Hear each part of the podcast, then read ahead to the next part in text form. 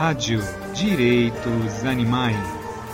A voz transformada em mensagem de paz e justiça a todos os seres sencientes.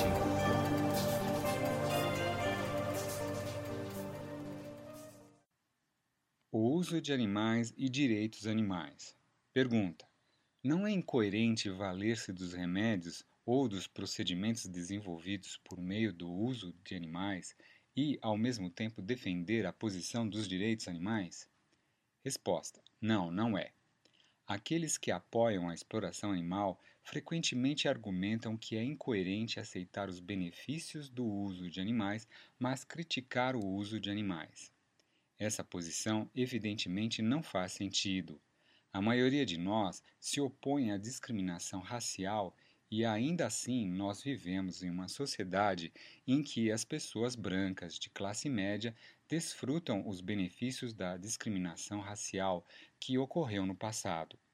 Isto é, a maioria desfruta um padrão de vida que não teria para desfrutar se tivesse havido no passado uma distribuição igualitária e não discriminatória de recursos, incluindo educação e oportunidades de emprego.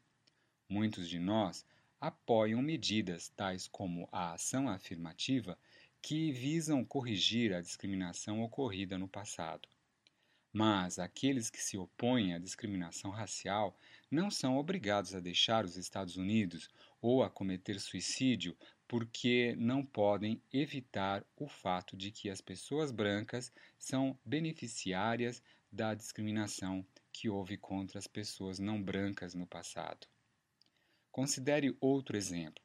Suponha que fiquemos sabendo que a companhia de abastecimento de água da nossa região emprega crianças e nós objetemos o trabalho infantil. Somos obrigados a morrer de desidratação porque a companhia de abastecimento de água optou por violar os direitos das crianças?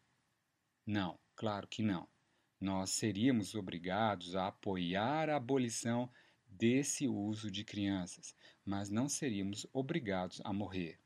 De modo semelhante, devemos nos unir e exigir coletivamente o fim da exploração animal, mas não somos obrigados a aceitar a exploração animal ou renunciar aos benefícios que ela possa oferecer. Certamente, poderíamos desenvolver drogas e procedimentos cirúrgicos sem o uso de animais, e muita gente preferiria que fizéssemos isso. Contudo, as pessoas que têm objeções ao uso de animais para esses propósitos não têm controle, enquanto indivíduos, sobre as regulamentações do governo ou sobre as políticas corporativas concernentes aos animais. Dizer que essas pessoas não podem coerentemente criticar as ações do governo ou da indústria enquanto obtêm benefícios a partir dessas ações sobre as quais elas não têm controle é um absurdo em termos de lógica. Em termos de ideologia política, é um endosso dos mais preocupantes da obediência cega às políticas do Estado corporativo.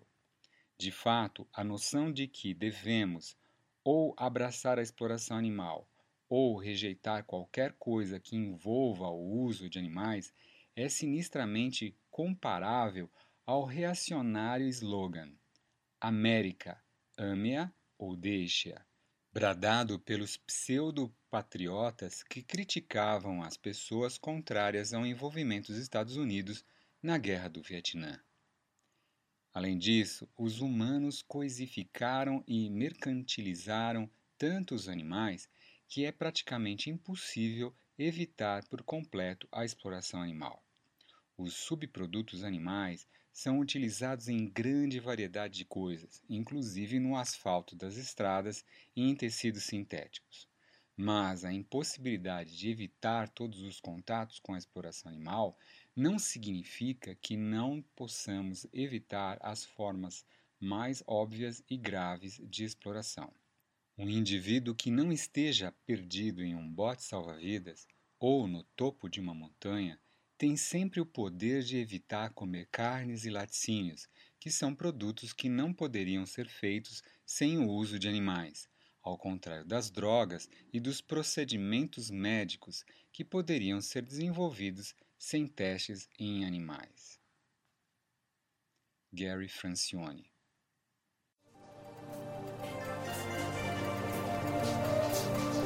Rádio Direitos Animais. A voz transformada em mensagem de paz e justiça a todos os seres sem